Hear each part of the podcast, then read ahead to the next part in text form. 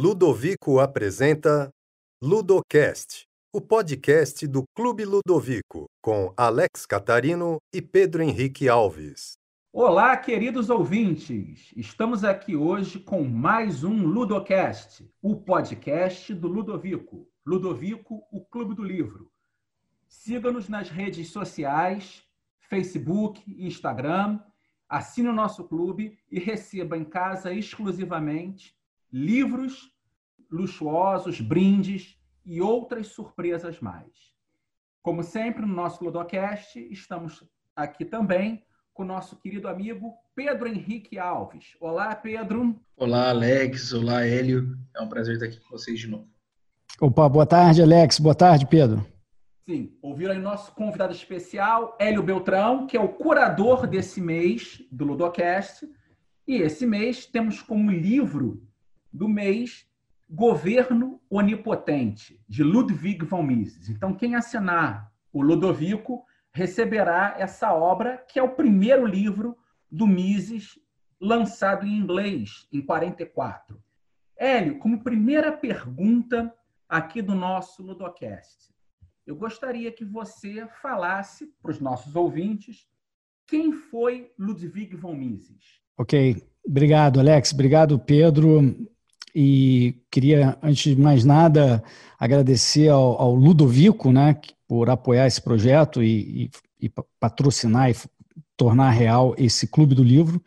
E é uma honra eu ser curador desse livro do mês, Governo Onipotente do Ludwig von Mises, como você disse, Alex, escrito em 1944, ainda durante a guerra.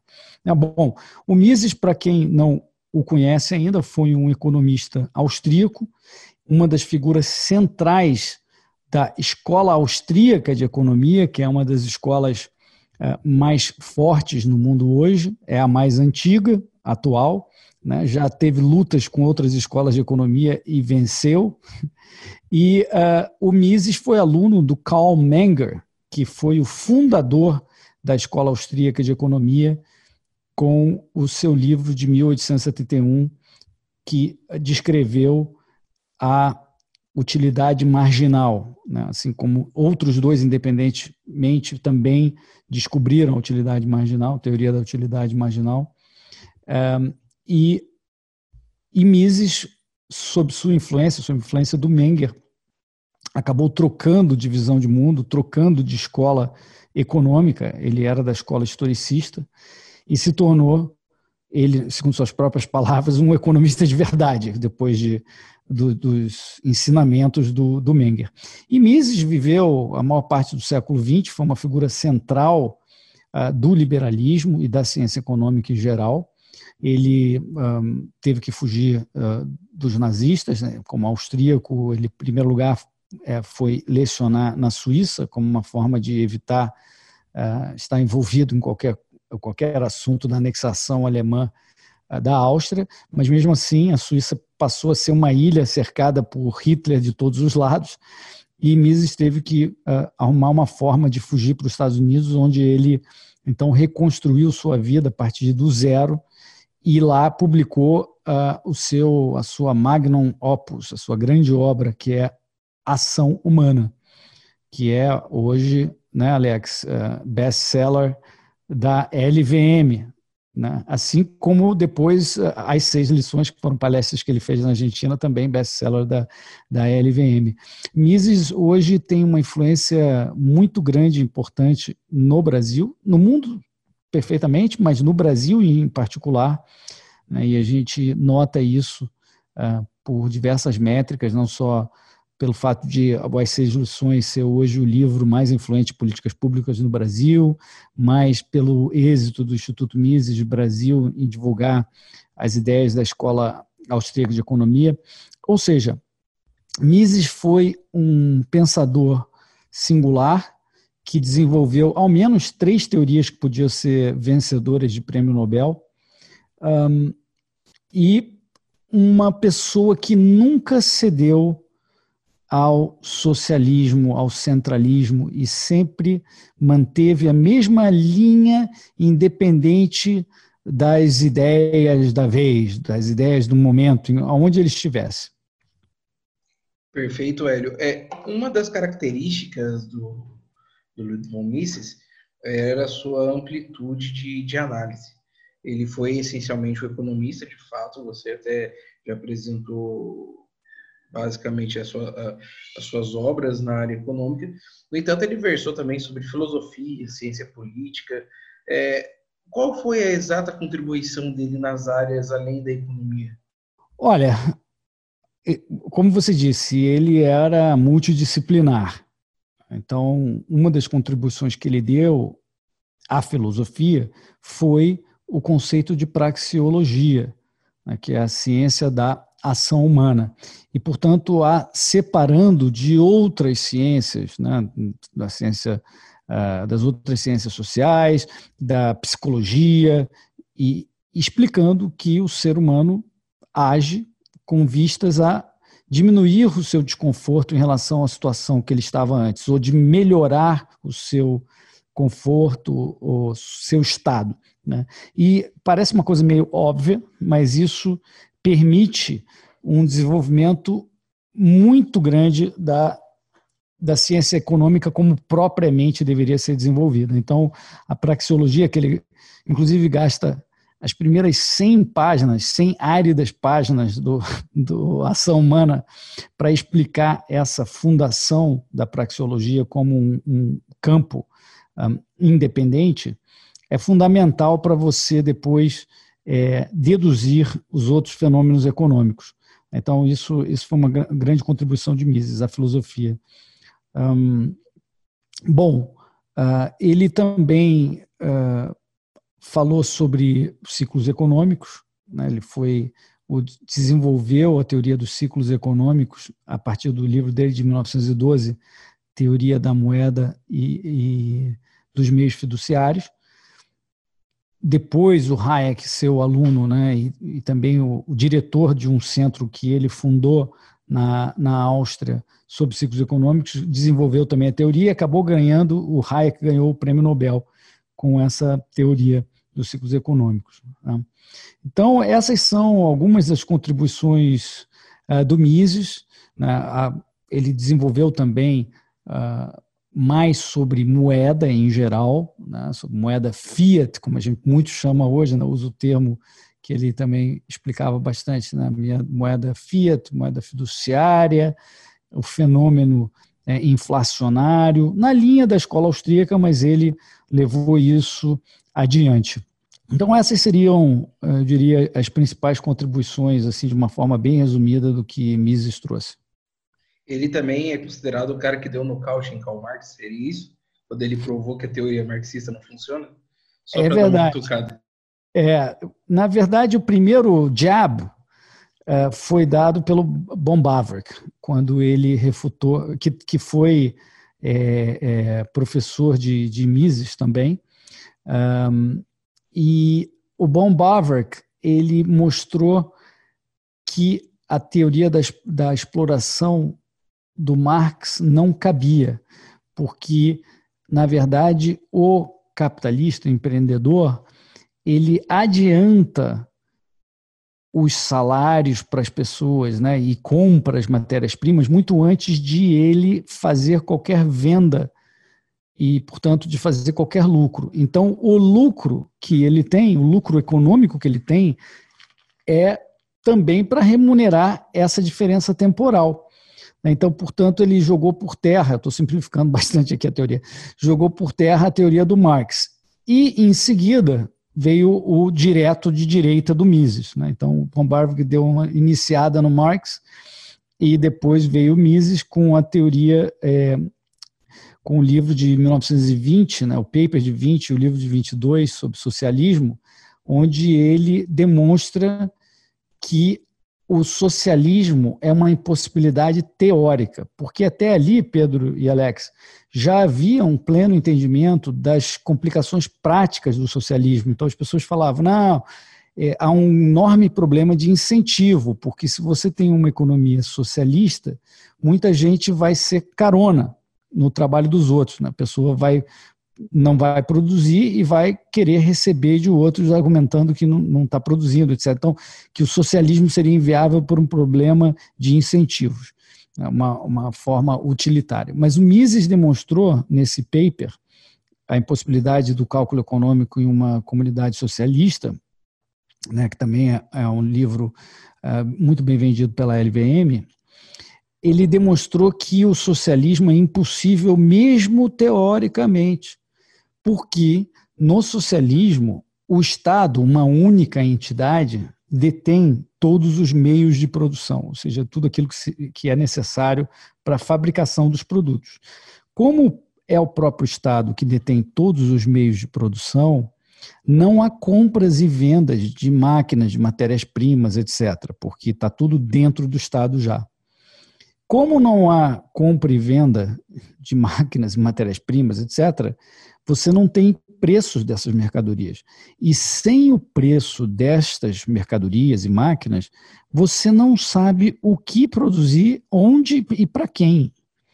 Né? Então, portanto, você fica cego, porque os preços funcionam como sinais de trânsito né, que orientam os empreendedores aonde está faltando alguma mercadoria. Né, e por, por, isso ele deve produzir lá. E também aonde está sobrando, e aí ele deve de, diminuir ou deixar aquela atividade. Sem esses sinais de trânsito, você está navegando sem instrumentos, sem visualização nenhuma. Portanto, o, o, o, socialismo não pode funcionar, porque vai sobrar produto, é tudo determinado por burocratas, então vai, o burocrata vai, vai designar certos produtos para uma região, vai sobrar trator num lugar, vai faltar fertilizante no outro, vai faltar trigo no outro, e assim por diante, porque eles não têm os preços apropriados para guiá-los nesse processo de produção.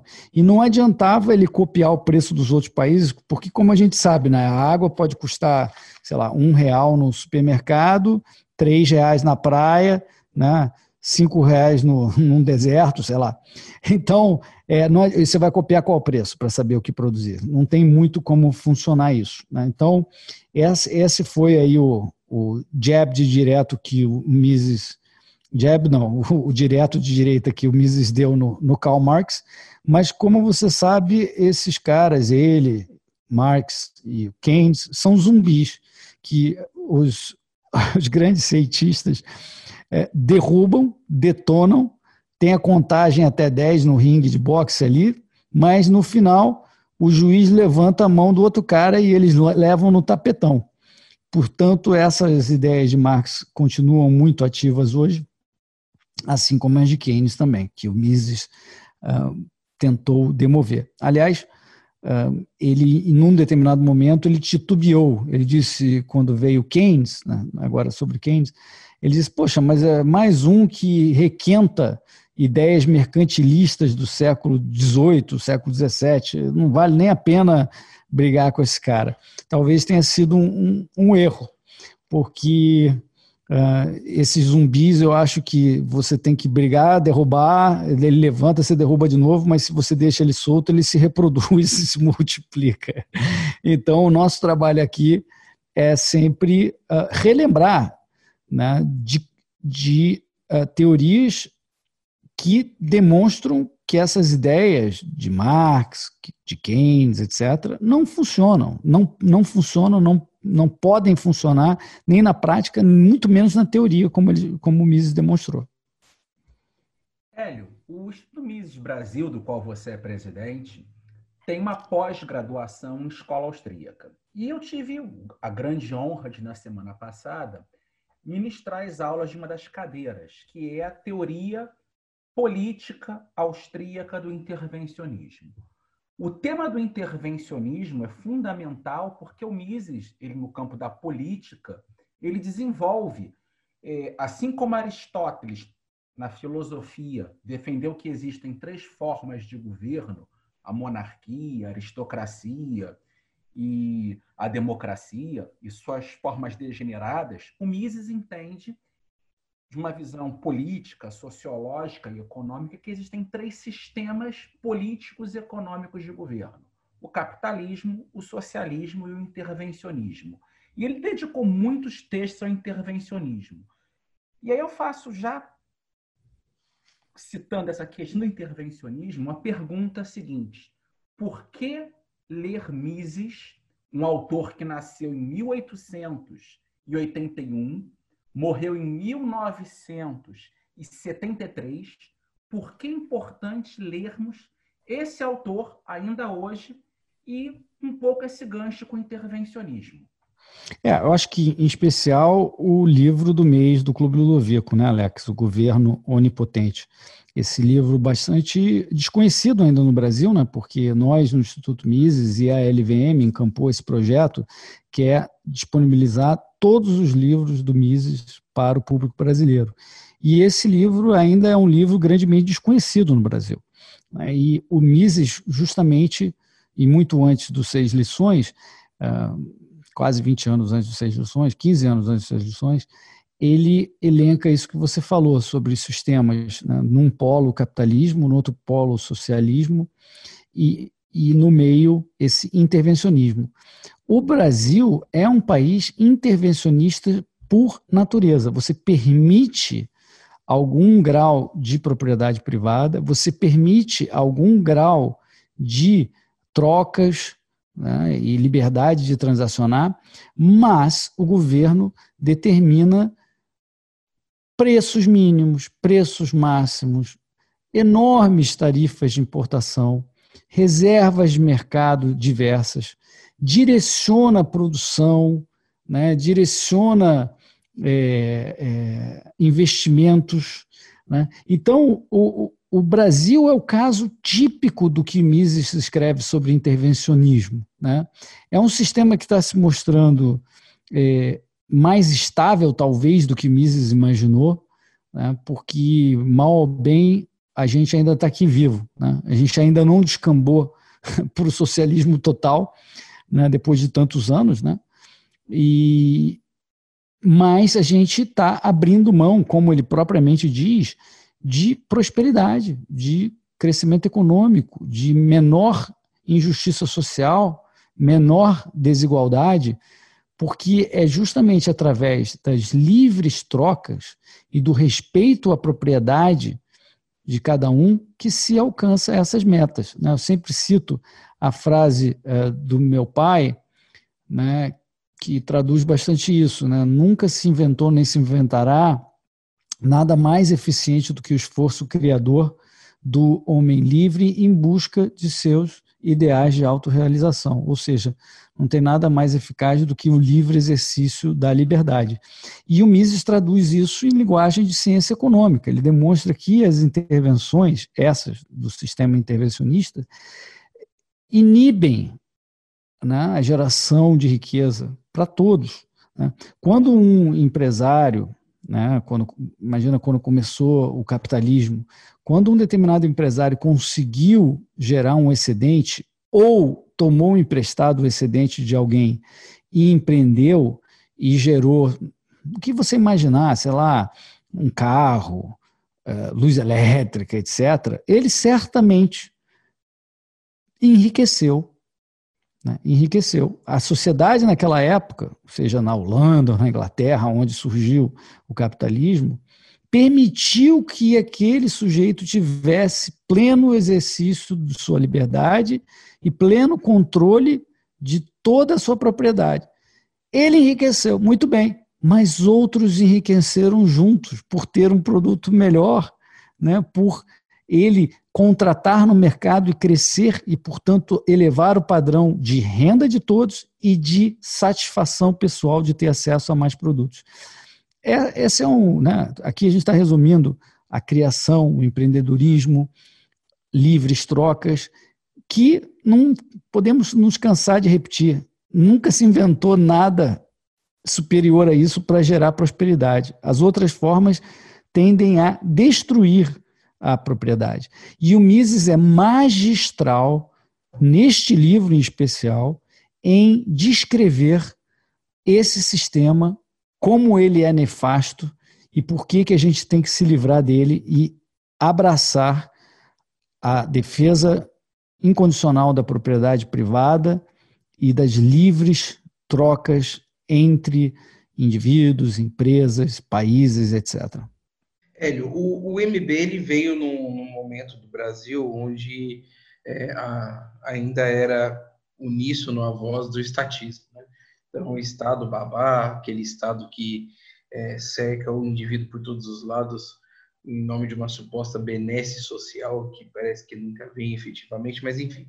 E, mas o MB apareceu como um visionário para alguns uns loucos que pregavam umas ideias de Estado mínimo, coisa do tipo. Mas o fato que foi, o MB foi crescendo, hoje tem uma pós, uma revista e várias atuações. É, por que, que o M, primeira pergunta, por que, que o Instituto Mises Brasil, por que, que o Instituto Adam Smith ou outro economista, por que, por que, que você escolheu efetivamente o Instituto Mises, Mises Brasil? E outra coisa, é, como é que a gente pode resumir hoje a atuação do Mises no Brasil? O que efetivamente o Instituto faz? Bom, você está se referindo ao IMB, né? A gente carinhosamente chama de IMB, o Instituto Mises Brasil, e quando eu fundei em 2007, eu já estava envolvido com ideias liberais já há alguns anos. Eu, eu li tudo sobre escola austríaca e sobre libertarianismo ainda em 1997, 98. Já era um anarcocapitalista desde aquela época. E uh, o economista com quem eu mais me identifiquei, ainda mais do que Adam Smith, que é, sem dúvida é um símbolo do da ciência econômica, um dos pais fundadores da ciência econômica, uh, mas sempre foi o Ludwig von Mises e o, e o Murray Rothbard também. Né? E ambos uh, eram bastante divulgados, e, é, e, são bastante divulgados, pelo nosso querido parceiro uh, e inspirador, que é o Mises Institute, nos Estados Unidos. E eu fiquei muito impressionado com o modelo de negócios dele, modelo de disseminação de ideias. Né? E eu, como um empreendedor de ideias, eu queria também obter um benchmark que eu pudesse é, emular e assim, quem sabe, evitar alguns erros de, uh, de gestão, de estratégia. E foi essa a minha ideia. E eu fiquei muito feliz quando eu fundei o Instituto Mises no Brasil, dei o nome do Ludwig von Mises, uma homenagem né? Isso não quer dizer, né, Alex e Pedro, que o Instituto, ou eu, ou alguém do Instituto concorde 100% com o que o Ludwig von Mises falava, até porque senão isso seria uma seita e não um instituto. É uma homenagem ao Ludwig von Mises, que é uma figura não só da ciência econômica, mas também como pessoa, um modelo para todos nós. Então, essa é a ideia por trás do, do nome, do Mises. E a gente também tem o Rothbard no nosso brasão, então é bacana. Um, você me perguntou sobre o trabalho do Instituto Mises, né? Então, a gente já publicou mais de 70 títulos pelo Instituto Mises, agora sendo comercializados pela LVM, nossa parceira. A gente faz conferências há muitos anos, desde 2010. A gente já publicou mais de 3 mil artigos que servem de referência para estudantes, principalmente do, do, Brasil inteiro, né? As pessoas aprenderam a usar o Google para procurar temas. Então você coloca no Google Mises e a palavra que você quer buscar, e invariavelmente você vai encontrar dezenas de artigos sobre aquele assunto. Então, é, o Instituto Mises tem como propósito justamente essa disseminação. Quando a gente começou, a escola austríaca era basicamente desconhecida na academia brasileira. No máximo se falava em uma cadeira de escola do pensamento econômico. Ah, agora, a escola austríaca, crescendo por fora, já está começando a influenciar a própria academia. E nós estamos liderando também esse esforço através da nossa pós-graduação. A gente pretende ter em breve a certificação do MEC, do MEC, isso não quer dizer que a gente vá mudar uma vírgula do que a gente ensina, mas é, isso pode ajudar pessoas que precisem de certificação para o mercado de trabalho. Então, a gente está crescendo muito é, nesse, nesse tipo de atividade, cursos pós, e vamos partir para o mestrado no futuro. A nossa pós já está na quinta turma, o Alex se referiu ao módulo que ele leciona, eu também leciono um dos 18 módulos, e agora a gente está 100% online em uma entrega que, na minha opinião, é top do mercado, não deixa nada a desejar às melhores instituições de ensino superior do Brasil. E já ouvi, inclusive, feedbacks de que a nossa solução uh, está melhor. Então, a gente está muito firme nessa, nessa missão. O time do Instituto Mises é, é fantástico, né? é, é cada vez melhor. Eu agradeço a todo mundo que passou no Instituto e ajudou a construir é, essa história maravilhosa. E agora a gente está mais forte do que nunca. É incrível que nessa, nessa situação de Brasil hoje, 2020, que não vai ser mais esquecido, a gente esteja conseguindo entregar uma solução ainda melhor do que a que a gente tinha. Então, esse é o nosso trabalho, o nosso objetivo é educar. A gente gosta de abrir a cabeça das pessoas, né, mostrar a, a beleza que é a liberdade, né, e a gente se vê como no, assim, nesse, nesse cruzamento nevrálgico da, da luta milenar, multimilenar, entre a ideia da igualdade forçada de cima para baixo versus a liberdade. Né? Desde, sei lá, 5 mil antes de Cristo, a gente tem registros dessa luta. Ela não parece ter mudado muito, mas a nossa ambição é a gente dar uma contribuição fundamental para essa luta ser efetivamente é, superada em favor da liberdade das pessoas. Né? Que elas possam exercer a sua liberdade plenamente, né, no, no, conceito político social que a gente entende. Claro, as pessoas, muita gente não compreende esse conceito, acha que liberdade é liberdade de fazer o que você quiser. A liberdade de fazer o que você quiser é justamente a definição de um ditador, que só ele pode fazer o que quer. O nosso conceito é a liberdade de você fazer o que quiser, desde que não infrinja né, igual direito de terceiros. Você não pode agredir vida, liberdade e propriedade dos outros. Né? Esse é o conceito que a gente defende e a gente acha que um instituto, através da ciência econômica, do direito, da ciência política, da filosofia, é capaz de dar uma contribuição fundamental nessa, nessa luta de ideias que, sem dúvida, não vai acabar tão cedo, mas a gente espera que a gente faça a diferença, não só no Brasil, mas no mundo, através de parceiros, através até do nosso próprio alcance.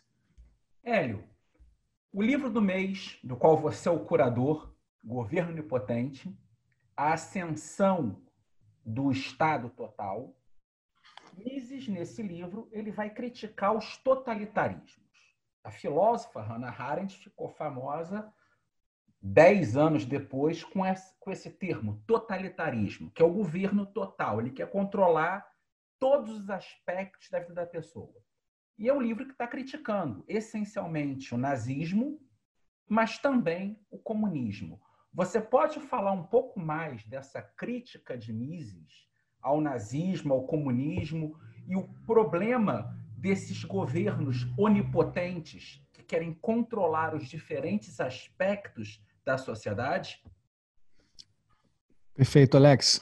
O Mises, nesse livro, ele trata bastante do estatismo, né?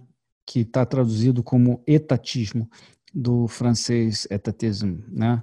Então, uh, ele engloba dentro do estatismo tanto o socialismo quanto, quanto o intervencionismo.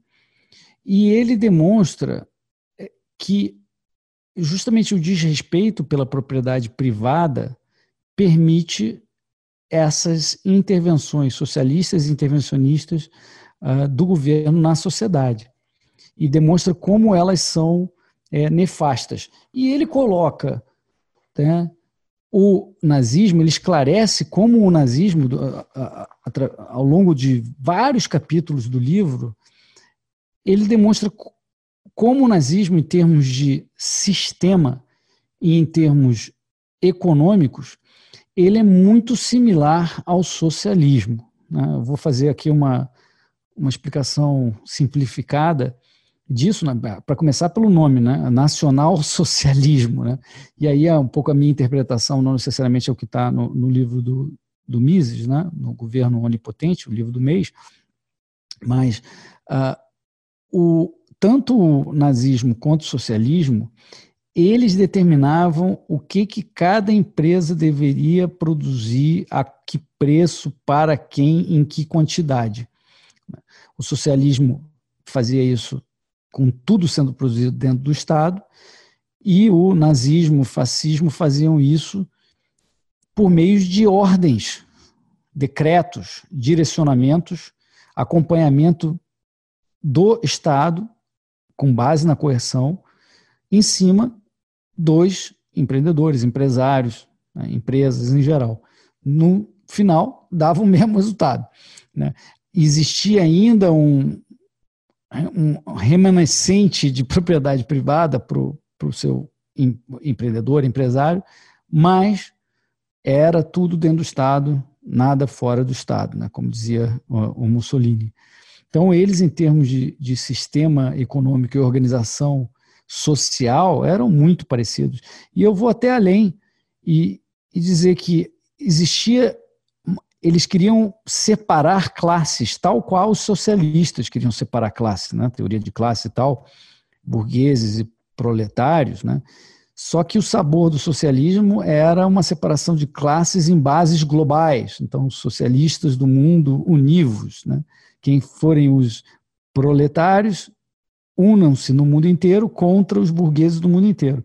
Enquanto o nazismo tinha um caráter também de classe, né? a classe ariana, né, a classe nórdica, etc., o alemão versus o estrangeiro, né, é, mas com o mesmo tipo de característica de separação de classes. Né, uma visão de mundo só mudava qual era a classe, mas também com a mesma ideia marxista de classes diferentes, só que com um componente nacionalista mais ferrenho no caso da, do fascismo e do nazismo. Então, é curioso ler esse livro, dado que a discussão hoje, é, no resto do mundo, a impressão que as pessoas têm fora dos nossos círculos aqui da escola austríaca, do pensamento é, liberal e conservador é, mais profundo, é de que nazismo era antagônico ao socialismo. Na verdade, eles eram muito parecidos, ou no mínimo as as semelhanças entre eles são muito mais pronunciadas do que normalmente se supõe aí fora. E a gente viu nos últimos anos é, discussões homéricas que vazaram para a mídia, nos, nas quais o Instituto Mises Brasil serviu de referência bibliográfica para essa discussão, porque algumas pessoas levantavam essa bola que eu estou comentando aqui e eram atacadas brutalmente uh, pela academia, pela esquerda, porque o socialismo depende muito dessa visão de que ele não é tão totalitário quanto era o nazismo, etc. Mas a gente sabe muito bem, e o Mises explica bastante no livro, como é inevitável que o totalitarismo seja o produto derivado da visão socialista. E é mais um motivo para ler esse livro. Bom, Hélio, é, a gente está assistindo no Brasil uma situação muito estranha, que é o crescimento do, das atitudes autoritárias dos estados, de alguns governadores, que vai desde prender corredores em praça pública até prender banhistas em, em praias, etc. Também a questão do, do, do STF, toda a sua numerosa forma de agir contra a liberdade de expressão de determinadas pessoas que apoiam o governo, e agora, inclusive, com o próprio é, Instituto Mises Brasil, que ontem teve, antes de ontem, teve sua conta hackeada após divulgar cinco textos contra o fascismo, né? E uma, depois de um final de semana que teve aquele protesto dos auto-titulados antifascistas. É, em que momento que chega esse livro do, do Luiz von Mises exatamente sobre esse tema. É, é, o exato momento que a gente precisa ouvir Mises? Você acha isso? Eu acho, é, cabe perfeito. A gente falou antes como o Brasil é um caso modelo para as ideias intervencionistas, ah, como o Mises as apresentou, mas também para a situação do Brasil e talvez do mundo de hoje também nessa questão sobre o autoritarismo, o totalitarismo. Como você mencionou, Pedro, nós fomos atacados uh, e provavelmente foi esses grupos que se denominam como antifascistas, né? só que eles agem de maneira violenta, autoritária uh, no mundo inteiro, né? Como a gente está vendo na televisão nos tempos de hoje, no mundo, em nome de um suposto antifascismo, esse pessoal usa de violência, é, e a gente também foi vítima disso. O Mises, ele, ele instrui muito sobre esse tema, e ele demonstra ah, também que os direitos, né, como você mencionou, o direito de ir e vir, né, o direito de, de liberdade de expressão, eles são derivados e dependentes do respeito à propriedade privada. Então, se você tenta combater apenas um determinado direito de ir e vir, ou respe... se você tenta fazer respeitar esse direito sem é, resguardar a propriedade privada adequadamente, você vai continuar tendo o mesmo problema, porque esses direitos dependem do respeito integral à propriedade privada. Né? Por exemplo, esses, esse inquérito que o Supremo Tribunal Federal está conduzindo em relação às fake news é, já é ilegal e inconstitucional e se propõe a calar opiniões dissidentes. E para isso, vai nos, nas redes sociais, vai aonde for, e não deixa as pessoas publicarem isso, ou seja, você não tem o controle sobre a sua propriedade. Né? É também é, alvo de um projeto de lei na Câmara dos Deputados e outro no Senado Federal que se aplique esse tipo de censura às redes sociais, que é a sua opinião. Né? E as redes ficariam, então, como num regime fascista, né? o governo determinando o que a rede pode ou não fazer. Né? Ela gostaria de ter uma política dela interna, mas ela tem que é, obedecer essa orientação do Estado, né? que estabelece um sistema que é muito como o livro 1984 do George Orwell descrevia, um Ministério da Verdade. Né? Eles estabelecem esses projetos de lei verificadores oficiais de fatos. Né? E é, eles é que vão dizer o que é verdade ou não. Né? E se você estiver falando algo que seja interpretado como não sendo verdade, você vai ser calado ou pode ser punido. Né? Como o Mises também demonstra, o Estado é baseado na força. Quando essas pessoas estabelecem ou propõem certas regras, eles estão querendo dizer o seguinte: eu vou usar a porrada, a força do Estado para fazer o que eu quero. Né? E esse é o perigo. Então a gente uh, né, vê o que você estava dizendo, quer dizer, pessoas que estão uh, sozinhas numa praia sendo presas, né, ou sozinhas num parque longe de qualquer outro sendo presas por causa de determinações arbitrárias né, do Estado. E aí, se é uma, uma região pública, todos deveriam ter acesso e acesso com regras não arbitrárias, né? porque essas regras aí limitam e violam vida, liberdade e propriedade. Né? E o liberal, o liberal, entendemos como não tem nenhum problema em ter regras sociais que impeçam caso haja um risco a outra, outras pessoas. Né? Então, se você está infectado, demonstra estar infectado e está próximo a outras pessoas, ameaçando a integridade física dela, transmitindo uma infecção, o liberal vai dizer que você pode ter regras que coíbam isso, sem problema algum. O problema são regras arbitrárias que vão muito além disso, e a gente tem visto isso menos no governo federal, como você citou, mais no, no, nos entes federados abaixo do governo federal, os estados, municípios, né? fechamento de fronteiras, essas regras arbitrárias aí.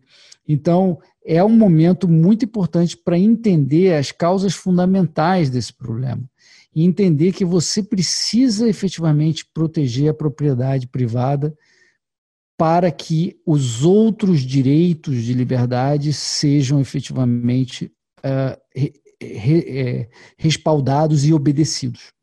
Então, eu recomendo muito a leitura do livro, é muito atual.